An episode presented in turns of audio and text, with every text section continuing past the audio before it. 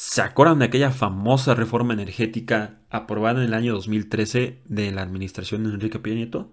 Bueno, ahora el presidente de la República, Andrés Manuel López Obrador, acaba de enviar una iniciativa a la Cámara de Diputados, la cual trae cambios en la ley de la industria eléctrica y por consiguiente va a cambiar lo aprobado por aquella reforma. Si quieres conocer más de este tema, quédate con nosotros. Habla Jesús Aparicio y me acompaña Marco Nieto. ¡Iniciamos!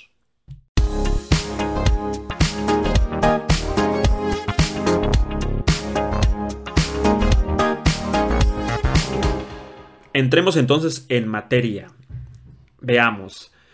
De acuerdo al Plan Nacional de Desarrollo del actual presidente, de la actual administración, que da del año 2019 al 2024, en el capítulo 3 del apartado de Economía, ahí se menciona eh, un capítulo específico, rescate del sector energético.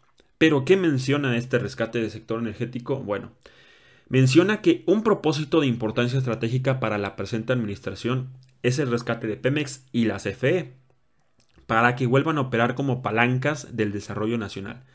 En este espíritu resulta prioritario rehabilitar las refinerías existentes que se encuentran en una deplorable situación de abandono, saqueo, la construcción de una nueva refinería y la modernización de las instalaciones generadoras de electricidad propiedad del Estado.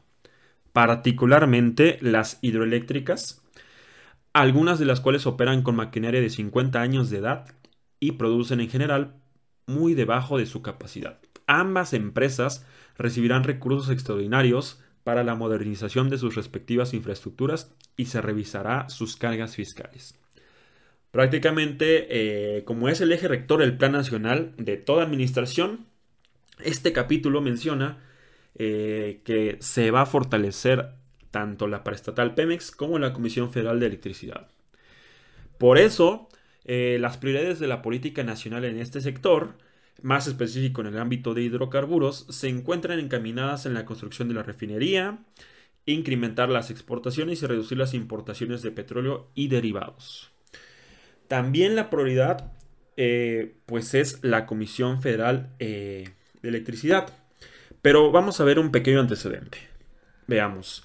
En mayo del 2020, la Secretaría de la Energía, la CENER, publicó en el Diario Oficial de la Federación un acuerdo este acuerdo, eh, denominado eh, Acuerdo por el que se emite la política de confiabilidad, seguridad, continuidad y calidad del, Sistema Eléctrico Nacional, CEN, eh, señala privilegiar la generación de energía de termoeléctricas convencionales a combustóleo de la Comisión Federal Electricidad. Además, suspende el otorgamiento de licencias para pruebas preoperativas de plantas fotovoltaicas y eólicas. De hecho, cuando se presentó, hubo bastantes controversias.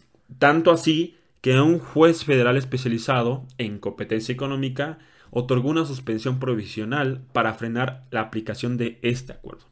Y de hecho se le otorgó a la asociación Greenpeace, por lo que eh, después generó la renuncia de uno de los titulares de la Comisión Nacional de Mejora Regulatoria. Ya pasando todo esto, hubo más amparos, hubo más controversias entre el sector privado y la Secretaría de Energía. ¿Por qué? Pues por los contratos hacia eh, las, plantas eh, eólicas y las plantas que generarían energía eh, mediante paneles solares. Ya pasado todo esto.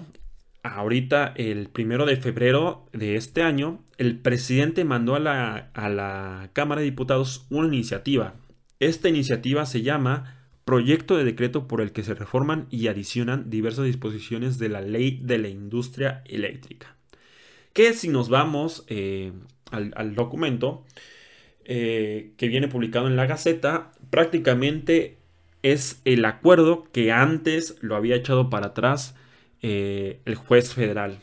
Así que esta ya llegó a la Cámara de Diputados y va a discutirse en los siguientes días. Y después, si se aprueba, pues va a pasar a la Cámara de Senadores. Pero bueno, en sí, ¿qué es esta iniciativa de proyecto de decreto? ¿Qué es esta iniciativa de proyecto de decreto, Marco? ¿Cómo ves la, la iniciativa enviada por el presidente de la República a la Cámara de Diputados para que sea aprobada? Pues mira, otra vez entrando en polémica, el presidente deja entrever que posiblemente las decisiones que se estén tomando en la Cámara de Diputados, la Federal y el Congreso de la Unión, pues son decisiones que los ponen entre la espada y la pared, ¿no? Y la reforma a esta ley no es la excepción. En el caso, en el sentido más bien de que dicha ley contiene modificaciones a ocho artículos, cuatro transitorios de la ley de la industria eléctrica, que como mencionas entra en vigor en el 2015 y a fecha de hoy es el cambio más radical a la política energética vigente. En pocas palabras, pretende establecer como obligación los límites a la generación de electricidad privada y con esto este, pues ceder la dominancia de la Comisión Federal de Electricidad. O sea, es, es una expropiación indirecta a las plantas privadas. Y bueno, este poner también sobre la masa, sobre la mesa el hecho de que provocará costos económicos ilegales para la nación, ¿no? Sí, sobre todo porque es muy interesante ver en el diario oficial de, la Federación, y ustedes lo, pueden buscar, es el publicado el primero de febrero. Eh, ahí se menciona una, un apartado de exposición de motivos eh, donde indica la imposición, bueno, ahí se puede leer, que indica la imposición de un proceso de privatización para debilitar y transferir empresas públicas a privados, despojando a los mexicanos de la riqueza petrolera y de la industria eléctrica nacional. Todo esto bajo la llamada reforma energética, traduciéndose en negocios lucrativos para empresas particulares y políticos corruptos. Lo que eh, se menciona en el diario, pues, es tirar, eh, es decir, eh, confrontar a la iniciativa privada, confrontar a los políticos y sobre todo argumentar y hacer énfasis en que la reforma energética aprobada en el año 2013 pues prácticamente solamente trae a beneficiar a pocas personas. Y bueno, esto será así, en realidad se daría más eh, poder a la Comisión Federal de Electricidad, en verdad es por fortalecer una paraestatal o qué cambios tan radicales traerá esta contrarreforma, porque bueno, se menciona que es una contrarreforma. Eh, ¿Qué opinas que se vaya a suscitar en caso de que se apruebe o no esta reforma? Pues a mí por supuesto me parece que sí va a haber un detrimento en la institución y sobre todo también en las empresas privadas, ¿no? Este, creo que le está brindando mm, cierta obligación y cierta responsabilidad al monopolio de, de Comisión Federal de Electricidad, pero no necesariamente eso significa que la esté fortaleciendo, ¿no? Sino que la mete también en una situación complicada, riesgosa en todos los sentidos y que bueno, de entrada este le hará comprar energía cara y más contaminante solo por el hecho de que es suya, ¿no? De que es la que se está generando en casa, digámoslo así. Y este, pues bueno, este el caso es que nos obligará a pagarlo al resto de los mexicanos, ¿no? porque encarece y, bloquea la creación de empleos, espanta la inversión y viola, por supuesto, también una parte de la Constitución al, al referirse que es una ley retroactiva, ¿no? En el sentido de que esto, esta reforma a la ley va a ser en perjuicio de los particulares y esto tendrá un alto impacto, como ya lo mencioné, en inversiones ya realizadas por empresas nacionales o extranjeras y eso a su vez implicará indemnizaciones del Estado a, a dichas empresas, ¿no? De entrada. Entonces, pues, bueno, a mí me parece que no necesariamente es una acción de fortalecimiento hacia pues esta institución que es la Comisión Federal de Electricidad, ¿no? En este caso, sino que tal vez podría ser incluso un intento desesperado, ¿no? De, de volver a, a centralizar esta paraestatal, este, Pues de alguna forma el, el, poder, ¿no? Digámoslo de esa manera, este, viéndolo tal cual. Y que bueno, también es uno de los ejes en los que se ha basado la administración de pues de López Obrador. totalmente de acuerdo. Que es el, el, el volver a, a, centralizar esos poderes. Eh, qué bueno que mencionas esto. Y vamos a meter, vamos a zambullirnos un poco a lo que son los cambios, ¿no?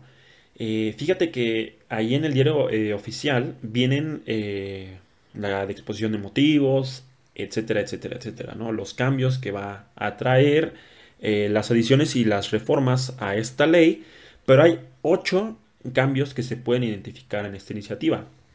El primero es un mecanismo de despacho en el cual se prioriza en primer lugar la energía producida por las hidroeléctricas. Después eh, prioriza a las centrales nucleares, geotérmicas, ciclos combinados y termoeléctricas. Ya en tercer lugar eh, entrarían las centrales eólicas y solares de los particulares y finalmente ciclos combinados de las empresas privadas. Entonces, como priorizas eh, primero a las hidroeléctricas, prácticamente todo el dinero, todo el poder se lo estás pasando a la Comisión Federal de Electricidad. Y los privados los mandas al final, ¿no? Sí. Porque eso de priorizar a las hidroeléctricas, hay que aclarar que esas hidroeléctricas te pertenecen. Sí, te pertenecen a la comisión. Por eso comentaba lo de. Claro, por eso comentaba lo de te compras a ti mismo la electricidad a pesar de que sea más cara o más. Así es. Y ya que abordamos ese tema, vamos al siguiente, al segundo cambio. Eh, ahora el despacho económico, porque eh, la energía eh, se despachaba por un sistema. Este sistema de despacho económico pasa ahora a despacho por entrega física de las centrales eléctricas en contrato con la Comisión Federal de Electricidad. esta iniciativa, de hecho, se menciona que estos nuevos despachos, los despachos por entrega física, los realizan otros países como Singapur, como China o como Irlanda. Eh, además, el tercer cambio que, se puede notar es que habrá mayor participación de las centrales eléctricas de la comisión. Otro cambio más es que los permisos referidos a la ley de la industria eléctrica están sujetos a la planeación de la Secretaría de Energía. Es decir, pues la Secretaría de Energía va a ser prácticamente la rectora de los permisos. Otro más es que habrá un cambio en los certificados de energía limpia el sexto cambio es que se eliminan las compras por subasta de servicios básicos. Y mira que este cambio es muy importante porque eh, INCO, Instituto Mexicano para la Cooperación, para la Competencia, perdón, ha mencionado que las subastas eléctricas han sido altamente exitosas y han representado 3 mil billones de dólares eh, anuales en la generación de energía. Entonces, antes se subastaba, ahora se va a entregar directamente. Un punto más, sí, adelante. Qué bueno. Sí, sí. Eh, iba a agregar, por ejemplo, en, el punto de el otorgamiento de permisos de generación, que este hoy, bueno, hoy en día entrega la Comisión Reguladora de Energía, que este, bueno, es, es este una es también una obligación de parte de, esta comisión, ¿no? Que se hace la analogía, de hecho, que es como una licencia de conducir a la que toda persona en México tiene derecho a solicitar y a obtener también, ¿no? Pues ahora se sujetarán a criterios de planeación de la red e incluso podrán ser negados estos permisos de generación. Sí, sobre todo porque eh, después del Tratado de Libre Comercio que se firmó aquí en México, cualquier empresa privada podría generar su propia energía eléctrica, ¿no? Y, y tenían permisos para generar su propia energía eléctrica. Pero meten la reforma de Enrique Peña Nieto y ya la pueden vender a otros usuarios cuando su principal fin es eh, otro. Eh, su principal fin es, no sé, vender algún producto. Pero su, su tienen un permiso para generar su propia energía eléctrica. O sea, su fin principal no es venderla, pero ya ahora con la reforma la pueden vender. Entonces, ahora la, la, como mencionas, la Comisión Reguladora de Energía, pues ya puede quitar esos permisos. Claro, que incluso se, se refieren a ellos como permisos obtenidos mediante la realización de actos constitutivos de fraude a la ley, ¿no? Por lo que comentas, eran, eran permisos este, dedicados al autoabastecimiento y bueno, sin embargo, hay por ahí un exceso de producción y ese exceso se le vendía a... a sí, o a otras empresas.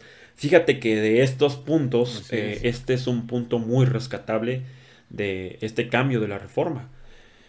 Eh, porque a veces eh, algunas empresas abusaban de y quiero hacer hincapié en otro, en, el, en otro punto de la iniciativa, que es el de revisar los contratos de compromiso de capacidad, que ese es algún tema un poco delicado, porque eh, van a ser, se van a basar en la legalidad y en la rentabilidad. Pero, ¿qué indicadores eh, se van a verificar para la parte de rentabilidad y qué marco legal eh, por su otra parte, ¿no? Entonces, ahí es donde tal vez se puedan ir directo por algunas empresas, pueden focalizar eh, tal vez la revisión de los contratos, inclusive eliminarlos de tajo. Y implicaciones de esto mencionado. Fíjate que también quiero hacer hincapié en algo muy importante, eh, no sé si estés de acuerdo, que estos cambios en la ley de la industria eléctrica van a tener un impacto positivo y negativo, pero creo que un impacto más negativo, ya que se impacta directamente al sector eh, privado y va a entrar en conflicto con lo que se estipula en el TEMEC, que es lo que se acaba de firmar el año pasado. No sé si estás de acuerdo o no conmigo. Claro. Sí, por supuesto, el que, el que esta ley eh, en esta situación formara parte del marco legal vigente al momento de la firma del el TEMEC, del nuevo TEMEC, podría desencadenar controversias internacionales si se llegara a aprobar su modificación. Sí, totalmente de acuerdo, sin duda. Ahora acaba de llegar al, a la Cámara de Diputados, pero llegó como carácter preferente, es decir, lo tienen que ya sesionar, ¿no? Así es. Eh, sí, exacto. 31 días tienen para Así es. Y ya que lo sesionen, ya después lo pasan a la Cámara de, a la Cámara Alta, al Senado, y si es aprobado, pues va a entrar en vigor, ¿no? Que bueno, va a empezar la discusión y se viene este un foro muy bueno sobre los pros y los contras, que bueno, trae este, ventajas, pero yo creo que trae más desventajas. Sobre todo el empoderar a la Comisión Federal de Electricidad, porque bueno, veamos el historial y los problemas que ha tenido la Secretaría de Energía con las empresas privadas. Eh, Comisión Federal de Electricidad quitando contratos. Eh, la parte de la inestabilidad eh, del sector privado y algo más no sé si te acuerdas que hace, hace no mucho hubo un apagón a nivel nacional. Sí, exacto. Que mencionando, llegando a ese punto, es precisamente uno de los grandes retos con los que se van a enfrentar, ¿no?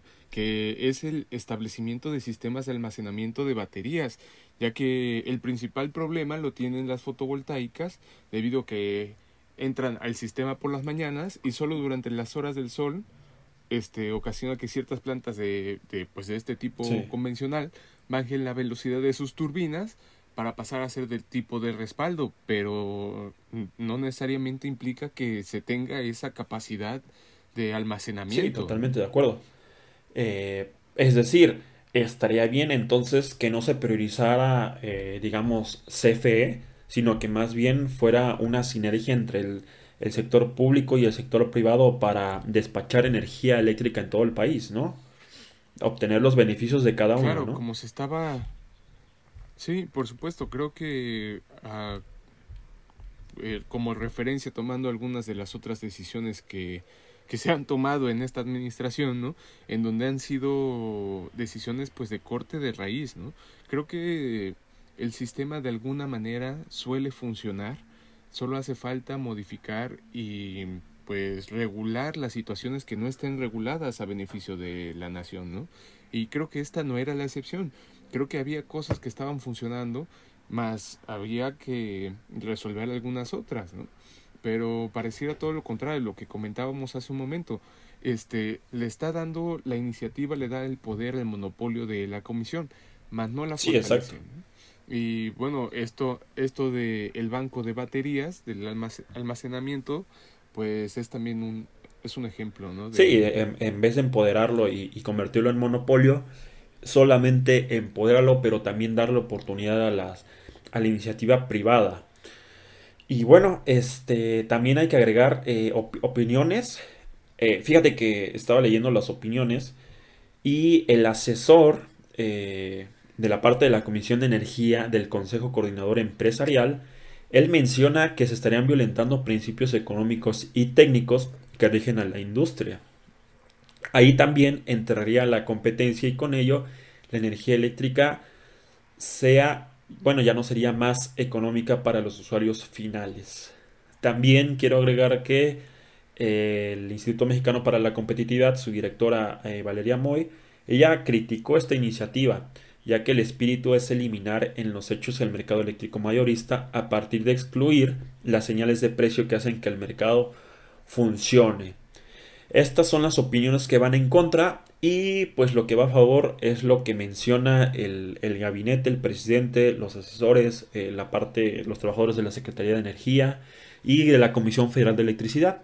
Que bueno, eh, la secretaria Rocío Nale desde, desde mayo intentaba pasar un acuerdo y ese acuerdo era el, el abastecimiento eficiente de energía eléctrica para enfrentar el problema de la crisis sanitaria generada por el COVID. Pero, pues, como comentamos hace un momento, eh, acaba de, pasar un apagón y el presidente de la Comisión Federal de Electricidad salió a mencionar que eh, había sido por, por, un incendio en un estado y al final del día la Autoridad de Protección Civil de ese estado mencionó que eso no era cierto. Entonces, traían una serie de contradicciones que al final del día no, no da certeza sobre cuál fue el verdadero problema. Entonces, Ahora traen esta contrarreforma que trae más cosas negativas que positivas eh, de acuerdo a la visión del sector privado y pues por consiguiente parece que los amparos y los pleitos legales eh, van a continuar en, un futuro cercano y no tan cercano. Claro.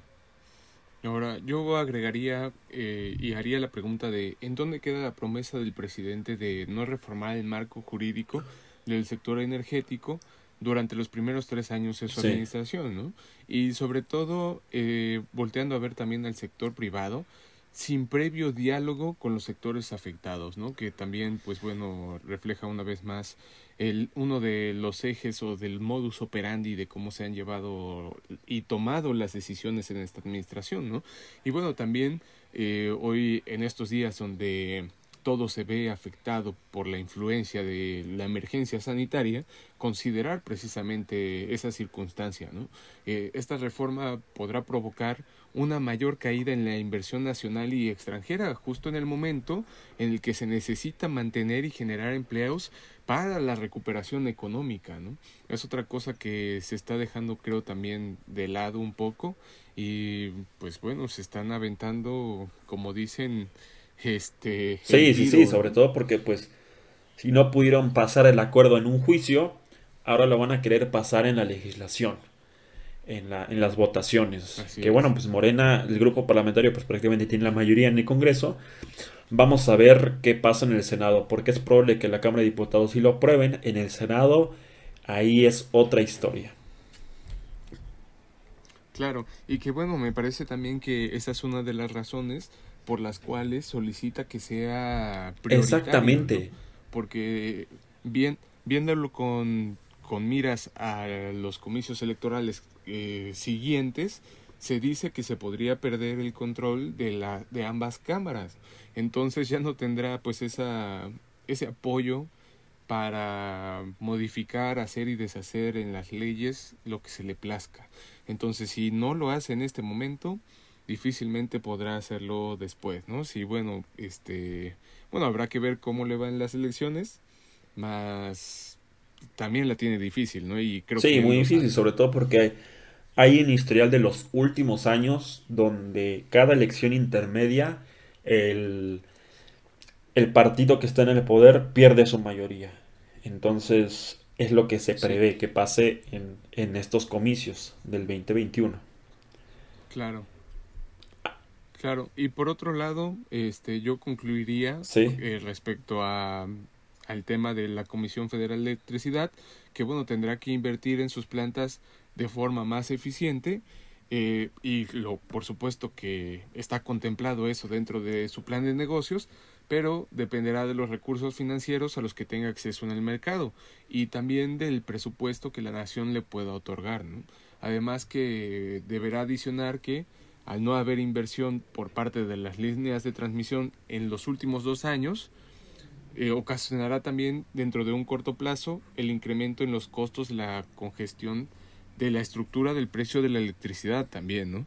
Que este, hay algunos estados en donde los costos son muy elevados, que es por ejemplo en el caso de Veracruz, ¿no? Y que bueno, podrían incluso dispararse un poco más. Sí, y que al final del día, eh, por ejemplo, otro estado como, como el de Tabasco, pues a ellos se les condonaron los impuestos, ¿no? Eh, que iban directamente a, bueno, los pagos directamente a la Comisión Federal de Electricidad. Entonces, la comisión necesita dinero, pero al final se le condonan pagos, entonces es por simple eh, lógica, es algo que, que, no va de acorde, ¿no? Con, con, el contexto con el que estamos viviendo. Sí. Pero bueno, vamos a, darle seguimiento porque la las votaciones de esta reforma se vienen y vamos a ver cómo, cómo resulta y cómo queda la CFE y si llega a tener cambios esta iniciativa. Así es, claro. Y en el caso de que se aprobara, pues ver también de qué forma funciona o, o si de plano también fue una mala sí, Y, y esperar que en el caso de que sea aprobado, cómo entraría en conflicto el sector privado con, con Comisión Federal. Claro. Pero bueno, ¿algo más que agregar? No, creo que es todo. Perfecto. Pues entonces vamos a darle seguimiento y nos vemos la siguiente semana. Perfecto, hasta la siguiente.